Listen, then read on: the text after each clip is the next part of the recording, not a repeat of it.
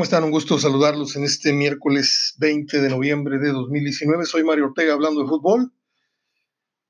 Eh, hoy cumpleaños Edu Vargas, un chileno, cumple 30 años. Un chileno que, pues, es una sensación en su selección y aquí, eh, pues es banca, es banca en los Tigres. Y yo siempre he pensado que es un jugador cuyo potencial no se ha alcanzado a desarrollar por diversas razones. Aquí en Tigres creo que le ha faltado ambición, creo que tiene todas las condiciones para ser un chupete suazo en, en Tigres. Ojalá y se me entienda lo que quiero decir. O sea, tiene gol, pero también es un jugador muy táctico, un jugador que sabe mover en su momento a sus compañeros, pero yo lo veo muy intermitente. De hecho, así ha sido su, su carrera y, su presente así lo, eh, lo muestra con, con, el equipo de Tuca Ferretti. Mm, es uno de los jugadores mejor pagados de la liga, para su mayor información, y es banca. No sé si esto habla de, de su poca ambición o de, su, de la alta competitividad que hay en el equipo. Una de esas dos, por ahí está la respuesta. Eh, ahorita entramos al tema de México-Bermudas. El Chicharito no vuelve al tri mientras el Tata esté al frente de la selección. Esto lo asegura John Sockfield, Sockfield como se llame, y otro, otro periodista de ESPN que supuestamente están muy informados, cosa que yo respeto. No voy a poner en, en teleduda sus, sus, fuentes, así como ustedes creo que no ponen en teleduda las mías cuando yo doy alguna información así muy, muy, como la que hoy voy a dar de Jorge Vergara. Ayer les prometí que iba a hablar un largo rato de este señor que acaba de, de fallecer, que pues tiene su, su, lado brillante y su lado no tan brillante en la historia del fútbol mexicano y concretamente en las Chivas. Eh, el tema del chicharito no nada más pasa, yo creo que ese fue el, vaso que derramó, eh, la gota que derramó el vaso, perdón, eh, esta cuestión de las muchachas que, que, le pidió a un empleado de nombre Mateo, no sé qué, este, que le ayudara ahí para registrarlas y para que se hospedaran en el mismo hotel. O sea, yo escribí hace un tiempo, y creo que fui de los, yo no, yo no escuché ni leí que alguien tocara el tema desde esa óptica, pero sin querer ser irrespetuoso, porque cada quien hace de su cutis y de su vida un papalote, un reguilete. Pero el chicharito iba de novia en novia, de modelo en modelo, de, de ya sabe, ¿no? Y de repente, ¡pum! Con la novia que tenía un mes, quedan embarazados y por ahí creo que hasta se casan, ¿no? Se casan ahí en San Diego, no sé dónde, cosa que me parece una, una precipitación. Este, y luego empieza con un reality show así medio, medio, medio fuera de lugar, viendo a un chicharito fuera de, totalmente fuera de forma, con el pelo naranja, diciendo un montón de estupideces, de peladeces, pero bueno, de eso se tratan hoy los reality, ¿no? De mostrar a la gente tal cual es. Eh, yo ahí empecé a notar a un chicharito muy desubicado, este, luego se da su regreso a España y no sé cuánto, y la sensación, y que aumentaron los ratings de televisión en México para verlo jugar, todo eso lo sabemos que tiene una gran mercadotecnia, eh, la sigue conservando el chicharo, pero eh, en la selección empezó a trascender eh, el run run de que era un jugador um, pedante, un jugador muy altivo, que de todo estaba inconforme, que le encantaba romper las reglas, estar en desacuerdo con cualquier lineamiento que le, que le indicaban a los jugadores de la selección, que es un jugador muy incómodo, esa fue la versión que a mí me dieron, y que además de esto, bueno, incumple con estas, estas reglas disciplinarias al, involucrar mujeres en la concentración y, y, pues yo me imagino que una persona recién casada este, se tiene que, casar muy enamorado, ¿no? Y no puede ser que a los pocos meses ya estés engañando a tu mujer con unas prostitutas o con unas muchachas de la vida alegre o muy frescas que por ahí te acompañen en una gira con la selección. Me parece que eso está mal y eso habla de un jugador que todavía no tiene los pies en la tierra como hombre. Como jugador, le puede usted gustar, le puede no gustar, etcétera. Pero yo creo que ese fue el gran pretexto para que el Tata Martino de ahí se, se columpiara para echar al Chicharo, no sé si temporal o definitivamente de la selección. Eh, eh, esto aunado a que tiene el gran, el gran argumento, el Tata, primordialmente tiene el gran argumento de que hoy por hoy Raúl Jiménez es, es el, centro delantero por merecimientos, ¿sí? Eh, titular de la selección nacional mexicana. Y luego le siguen o le vienen detrás eh, promesas como el JJ Macías, no sé si Antuna sea también eje de ataque, pero pues por ahí va la cosa, ¿no? Entonces, si a la indisciplina le sumas que estos están en mejor nivel, pues por ahí ya tienes totalmente el argumento para justificar, porque no lo van a decir abiertamente, no van a decir que esto se trata de un castigo, no va a decir el Tata Martino que no le gusta como futbolista, porque el Chicharo puede haberle llenado el ojo a, Osorio, le puede haber llenado el ojo a, cuanto técnico pasó por la selección, pero más que nada teniendo que aceptar la popularidad y la presión mediática que ejercía el que Chicharo tenía que ser sí o no, sí o sí, eh, quiero decir, eh, el eje del ataque. Pero cuando llega un entrenador tan avesado, tan experimentado, cosa que no tenía Osorio, aquí lo hicimos una eminencia, pero el señor venía de, de trabajos muy, muy interesantes, pero nunca a nivel selección. Eh, cuando tú te encuentras de, de, repente con la horma de tu zapato y el señor se da cuenta que, pues que el chicharo es este, un ratón loco que anda corre y corre y que por ahí se tropieza con la pelota y anota goles, pues sí, muchos lo aplaudimos acá, pero la, realidad es que las personas que saben realmente de fútbol, que son los entrenadores y con este bagaje internacional que tiene eh, eh, el señor Martino, pues de repente se encuentra con el fenómeno de, oye, este es el mejor que tienen. Este, bueno, pues yo creo que Alonso es un jugador más inteligente, que le pega mejor a la pelota, que tiene más, más recursos, etcétera, con lo cual pues le viene a dar prácticamente un carpetazo al ciclo del de, Chicharo, se dice. Vamos a ver si las presiones comerciales o si no le hacen manita de puerco más arriba en la federación para que regrese forzosamente el Chicharo a, por lo menos eh, formar parte del trin, cosa que me parecería una, una, inconsistencia, una cosa ilógica, porque de no jugar sería más incómodo todavía para el grupo. Por ahí trascendió la broma que le hizo a, a, Oribe Peralta en Rusia, le dijo pon música porque es lo único que vas a, hacer en esta, en, esta, en esta concentración, en este viaje, en esta competencia. Algunos lo vieron como broma, otros lo vieron como una, un chiste en serio. Este, el caso es de que pues ahí anda el run run de que el Chicharo está vetado de la selección. Mourinho dijo un día, nunca entrenaré, nunca entrenaré, dije, al Tottenham, quiero demasiado al Chelsea y pues ha sido presentado como el técnico del Tottenham. Así es de que no le crean mucho a Mourinho, el, el number one, o no sé cómo le dicen, el the one and only, no sé cómo rayos lo mienten o lo nombren, pero pues podrá tener muchos títulos, pero el tipo es a veces medio medio insoportable, ¿no? Y aparte medio traidor, como ya lo, estoy poniendo aquí sobre la mesa. Eh, está listo el juego de estrellas entre la Liga MX y la MLS. Eh, el señor Bonilla trata de calentar el partido diciendo que pues aquí estamos para, como dijo, eh, tengo por aquí las palabras que dijo hace, hace unos momentos. Venimos a ganar, venimos a echarles a perder la fiesta de los 25 años de la MLS, venimos a ganar, dice el señor Enrique Bonilla. Eh, se va a estar, eh, se va a poner muy, muy interesante el ver cuántos equipos este, acceden a prestar a los jugadores, eh, comillas, estrellas de la, de la Liga MX. Porque pues yo no sé si Tigres esté muy de acuerdo en prestar a Guiñac, para un negocio meramente de la selección, de la federación, quiero decir. Este, y así muchos nombres, ¿eh? muchos, muchos nombres. Está el caso de los jugadores del América, los jugadores de León, que bueno, los de León sí les conviene tener esa ventana para proyectarse en la MLS, pero Tigres es muy celoso ese, en ese sentido, sus jugadores.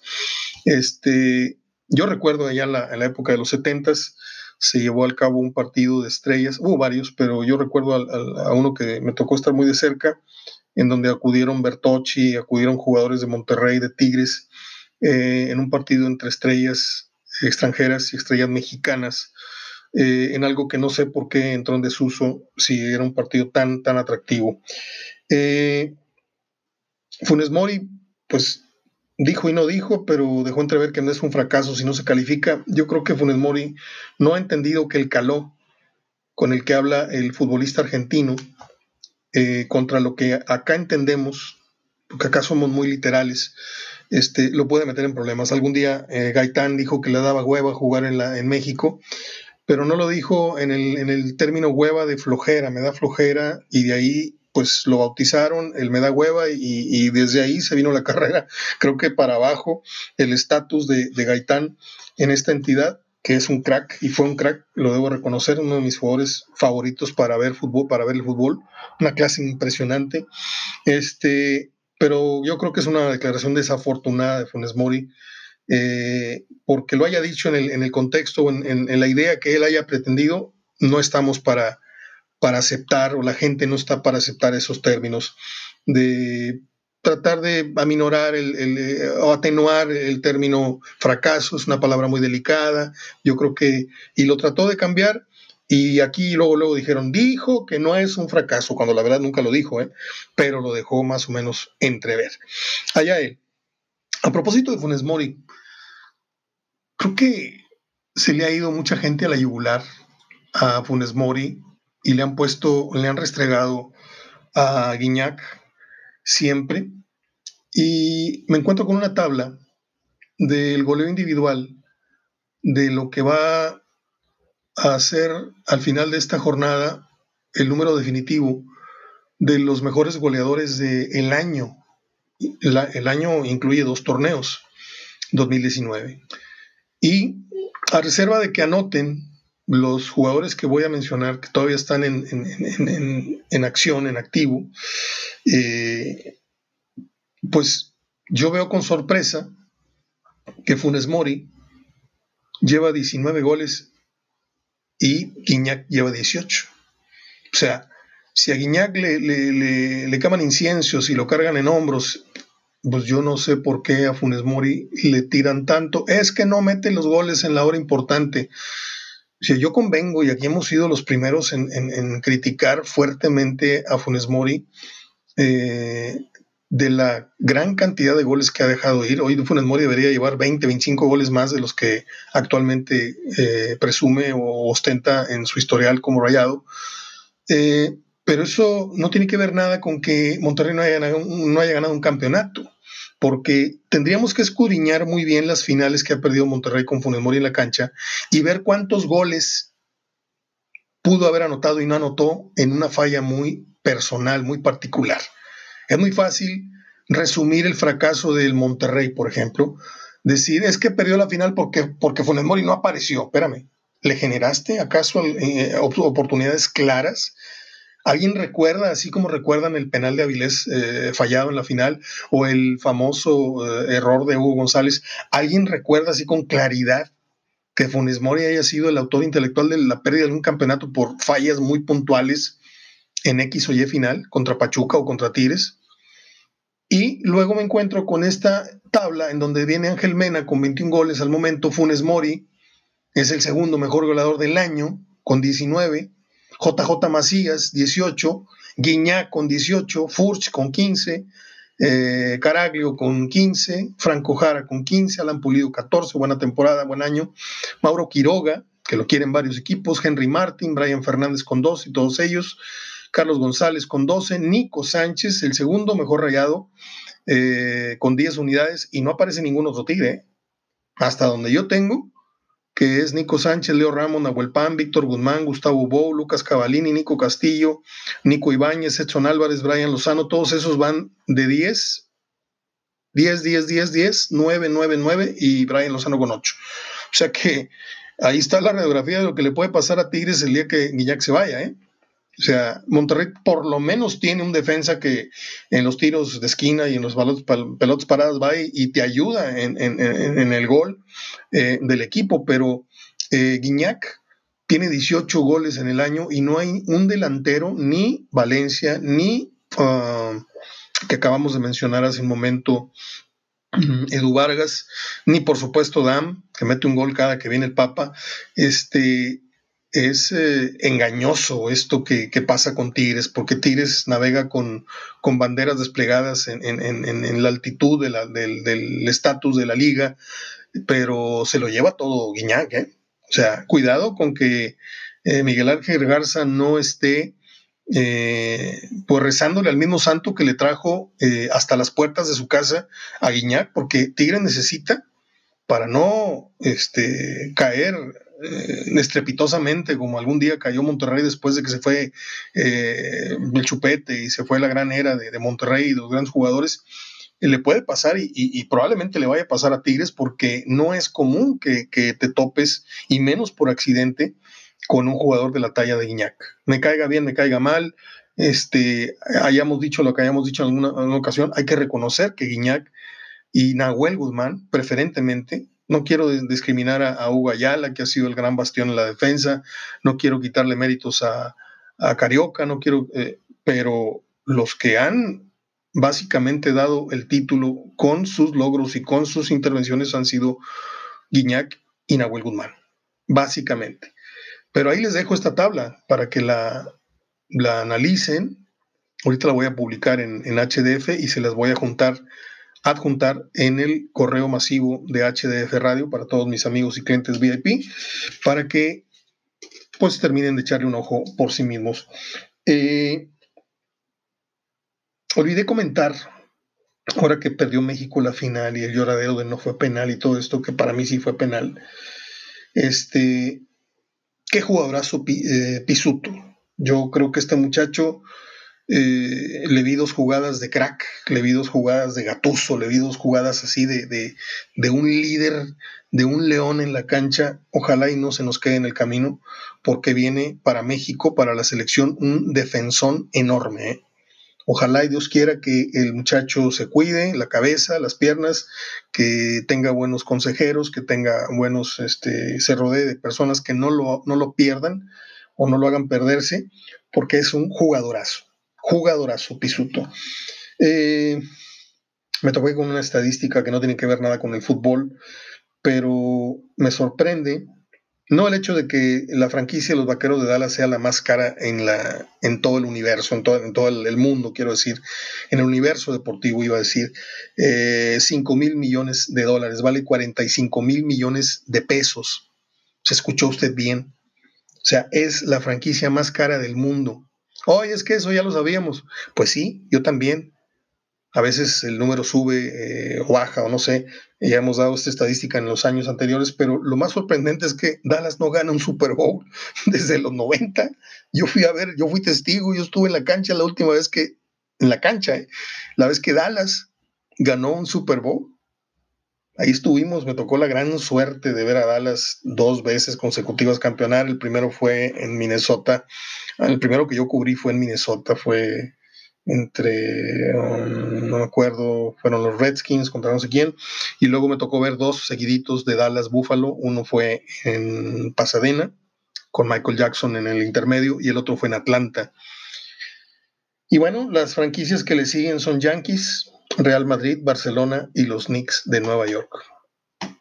Vaqueros, 5 mil millones de dólares 45 mil millones de pesos vale la franquicia de los vaqueros. Y también en algo que no tiene que ver nada con fútbol, pero que no puedo sustraerme a comentarles, es el, comentario que hizo este, este bulto que peleó con el Canelo, que se llama Conalep, ¿cómo se llama? Kovalek, Kovalev, Conalep. Este, pues dijo, simplemente, pues yo fui por la lana, los que esperaban que ganara pues, son unos ilusos porque tuve que subir de, peso, estaba mal preparado, este, se la pasó tirando un triste ya toda la pelea y él nada más se subió y se cayó. O sea, yo nunca había visto un knockout cuando a alguien le peguen en la oreja, ¿sí? Y nunca había visto una persona que cayera noqueada sin poner las rodillas en la lona, algo que muy pocas personas este, tuvieron. Yo, si se recordará, para no ofender a los canelistas, porque meterse con el canelo es meterse con la patria, casi casi, es que no eres mexicano, es que no sé qué, no es que...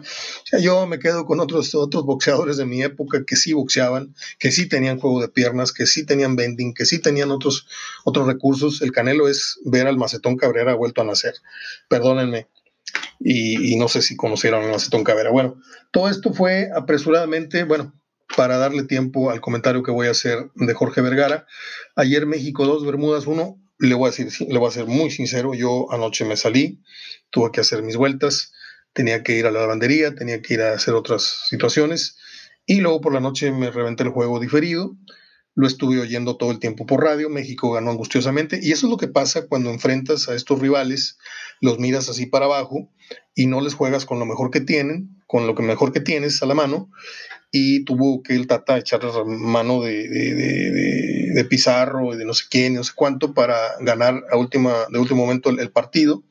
Este, pero son avisos, así tenues avisos de que si te confías tantito, te crecen los enanos del circo, ¿eh? O sea, México le gana sin mucha brillantez en un torneo que no le importa a nadie, pero que sí tiene desgraciadamente un valor para cuestiones de ranking y todo esto. Este, y más nada que decir, más nada que decir. Un día como hoy nació un actor, gran actor mexicano de televisión y de teatro. ¿Se acuerda usted de don Aarón Hernán? Aarón Hernán.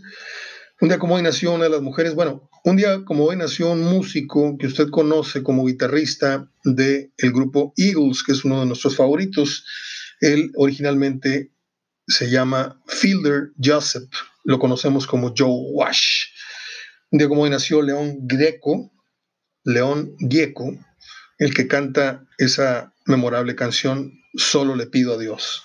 Y termino con una de las mujeres que más me llegaron a impactar un día que yo me senté en una botaca y vi a Boderek corriendo con sus trencitas en cámara lenta en la playa, en aquella famosísima y añorable, inolvidable, quiero decir, película Boderek 10, eh, La Mujer Perfecta. Ahí conocí yo a Boderek y luego me seguí viendo sus churros en el cine, como fueron Orca, una película que a mí me encanta, porque si no la he visto, Mm, yo le recomiendo que la vea porque habla de los sentimientos que tienen los animales, en este caso las ballenas, este, con Richard Harris y con Bo Derek fue esa película. A mí me impactó, me impresionó, sobre, todo la escena donde sacan a una ballena mamá, un, barco pesquero, perdón, la levanta en su red y al estarla bajando en el barco así, en eso da a luz ya su bebé muerto. Y, la orca varón, desde ahí, pues casi que se les firma la sentencia a los, a los pescadores, en este caso Richard Harris. Está muy buena la película. No ganó Oscar ni nada. Pero, y luego vi con Bo Derek, vi Tarzán, el hombre mono, este, donde sale con poquita ropa, muy hermosa. Bo Derek, que hoy está cumpliendo, pues yo creo que como 63 años. si mal no estoy. Bueno, pues dejo para el final el tema de don Jorge Vergara. voy a tratar de cronológicamente explicar cómo estuvo la cosa. Yo, en los últimos años, estuve combinando mi, mi quehacer profesional en dos etapas, dos aspectos. Trabajé muchos años como gerente de relaciones públicas de la discoteca Bad Crew en el concepto Rucos Night. Nada más ese día yo iba, los jueves en la noche. Yo fui el que sugirió en una, en una gran mesa de consejo entre los socios. Eh, eran demasiados los gastos y la discoteca tenía que ingresar más, más dinero. Yo les dije, bueno, pues ¿por qué no le abrimos la discoteca a los adultos en un día especialmente para adultos? Y podemos meter a la Sonora y así, y así. traíamos un artista cada mes, vino Manzanero, que una vez empezó a cantar el recital y se pararon unas gentes a bailar y les dijo, no me bailen. No, le fue como en feria el otro día en el periódico El Norte. Este, tuvimos artistas de todos los calibres y los jueves de Rock Night eran, eran una tradición. De la discoteca se decían pestes, yo no voy a meter las manos, yo nada más voy a decir que los adultos extrañamos muchísimo eh, esos tiempos y ese lugar. Bueno, pues un día yo, yo estando en, funciones periodísticas, le digo, lo combinaba en las noches con algunos aspectos relaciones públicas en el Bat Crew, luego en el Scandal y en la casa de Pancho Villa, lugares de salsa, trova respectivamente. Eh, un día me cito con la Volpe para cenar. Él venía con el Atlas y teníamos encuentros muy, muy amables. Algo tenía yo que a la Volpe le agradaba conversar, ser entrevistado. Este, cuando la golpe no te da ni 15 minutos, yo me sentaba a hablar con él una hora o dos horas y está mi hermano David testigo que hermoso una mañana. David, mi hermano, desayunó con nosotros, incluso le hizo, le hizo preguntas de fútbol y la golpe agarró la servilletita y el tenedor y le explicó así, puso una fresa acá y una papaya acá, un cuadrito de papaya, estaba almorzando, ah no, le hizo un dibujo en una, en una hoja, yo creo que por ahí la debo de conservar, este, y por alguna razón, yo no sé de dónde venía el Atlas de jugar, que llegó un día antes a la ciudad, es decir, los equipos que vienen a jugar tradicionalmente a Monterrey o a Tigres, eh, llegan viernes para instalarse viernes por la tarde, bajar a cenar, descansar y lo el sábado la rutina, ¿no? Levantarse, comer, desayunar, comer, charla técnica, charla técnica y autobús y estadio. Entonces, por alguna razón, este, Atlas llegó ese, ese día jueves. Entonces me dice la golpe, nos vemos en el Crown Plaza, llegamos al Crown Plaza y después de cenar con el equipo nos sentamos a tomar café. Ok. Entonces terminamos y... Um, ¿Cómo estuvo la cosa? De repente nos interrumpió el señor Francisco Ibar que traía su camiseta color gris, una camisa polo, color, camisa, camiseta color gris claro, y el logotipo del Atlas aquí en un pectoral. Y atrás de él, el canchanchan de él era Jorge Vergara. ¿Sí? Que me recordó mucho aquel gato, aquel que era, el perro grandote de la caricatura, ¿dónde están esos ratones mexicanos, George? O sea, igualito, andaba detrás de él, nada más por donde caminaba él, caminaba el otro, no, iba ni a la par. Entonces, este, algo llegó y le dijo, yo pues volteé la cara como diciendo, no voy a escuchar, no voy a... Me dijo, ¿y qué va a hacer ahorita Ricardo? Dijo, no, aquí estoy platicando con un amigo, este, eh, y yo subo ahorita, no sé, a hacer unas llamadas, a ver televisión, o no sé si vaya a venir tiene muchos amigos aquí, Ricardo, que pasaban por él a tomarse una copa por ahí. ¿Y ustedes? Y dijo ah, el señor Ibarra, no sé, ahorita vamos a ver a dónde salimos a tomar una cheve, a oír música.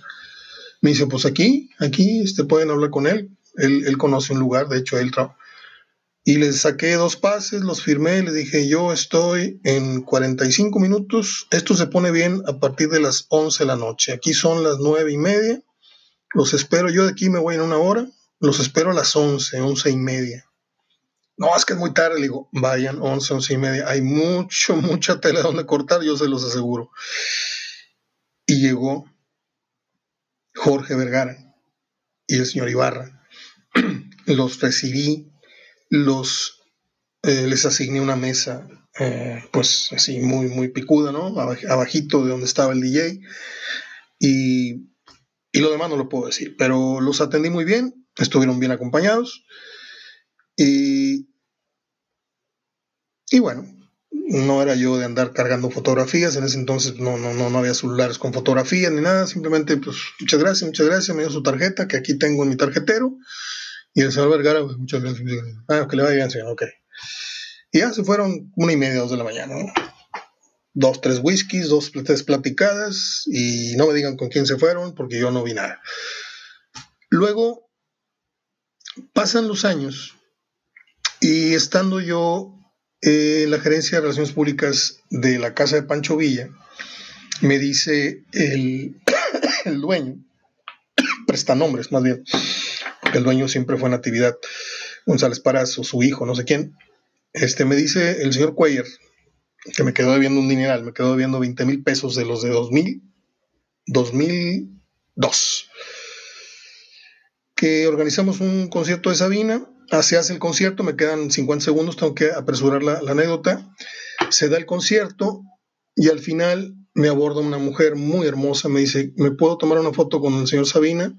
La ingreso, se toma la foto, salimos, nos cambiamos teléfonos, salimos dos veces y cuando me preguntó qué me dedicaba, le dije, yo soy comentarista de fútbol. Dijo, pues yo te tengo una muy buena. Yo he sido amante por muchos años de Jorge Vergara. Este, y le tenía algo de odio porque algo, algo por ahí le descubrió, a lo mejor que era casado. Y tan tan, se me acabó el tiempo. Si ustedes quieren, yo les sigo con la anécdota porque me quedan 10 segundos. El sistema me corta a los 30 segundos y faltan 7. soy Mario Ortega ventaneando, no, soy Mario Ortega hablando de fútbol hasta el día de mañana.